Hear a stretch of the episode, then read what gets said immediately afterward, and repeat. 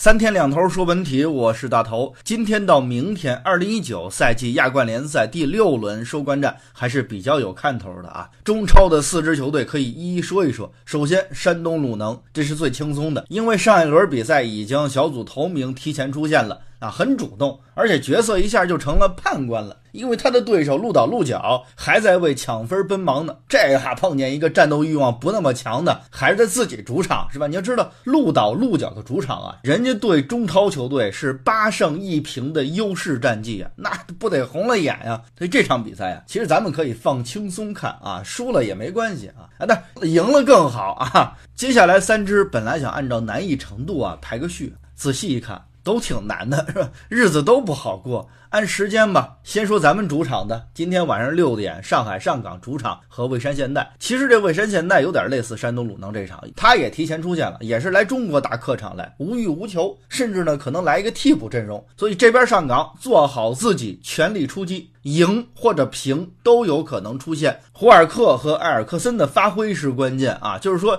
这一场上港的考验不在对手，最大的对手是自己。明天同一时间，另外一场是北京国安客场挑战浦和红钻，这俩最难，难到什么程度呢？难难兄难弟都不是难了啊！因为俩队积分都一样是七分，所以背水一战，谁赢了谁出线。你要平了，有进球的话。国安出现，要是零比零平的，国安净胜球的劣势就得止步小组赛了。不过国安目前这个气势正盛，按理说应该是有信心的，就传统压迫那个打法，然后稳定的奥古斯托，还有比埃拉，还有骑兵王刚。那浦和红钻呢，纵使坐拥主场，也不是那么好招架的。之前在联赛的比赛，双方都做轮换了，为了这场不是决赛的决赛来蓄力，也是考验国安的时刻到了。最后说的就是广州恒大了，是最不好过的一家，只有在主场大胜才能够拿到出线权，这是一场生死战呀！恒大是屋漏偏逢，连日连夜没完没了的雨啊，伤兵满营，郜林和于汉超伤停，曾诚早早的就养伤去了。不过好在啊，这屋子还没有漏太狠，塔利斯卡的复出还让恒大的担子能轻省点。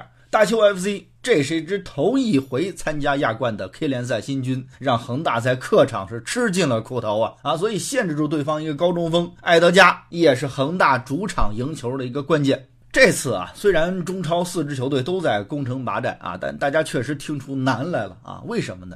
足协的新政，除了北京国安，其他三支队伍这个赛季投入都减少了。中超球队啊，其实基本还是靠外援，国内的球员水平也是一般。你外援被限制的情况下，那在亚冠的赛场上，那肯定会出现疲态的，这是可以想见的。但无论如何，即使艰难，还是要走下去。或许啊，见证中超四支球队同时出现的时刻，马上就要到了。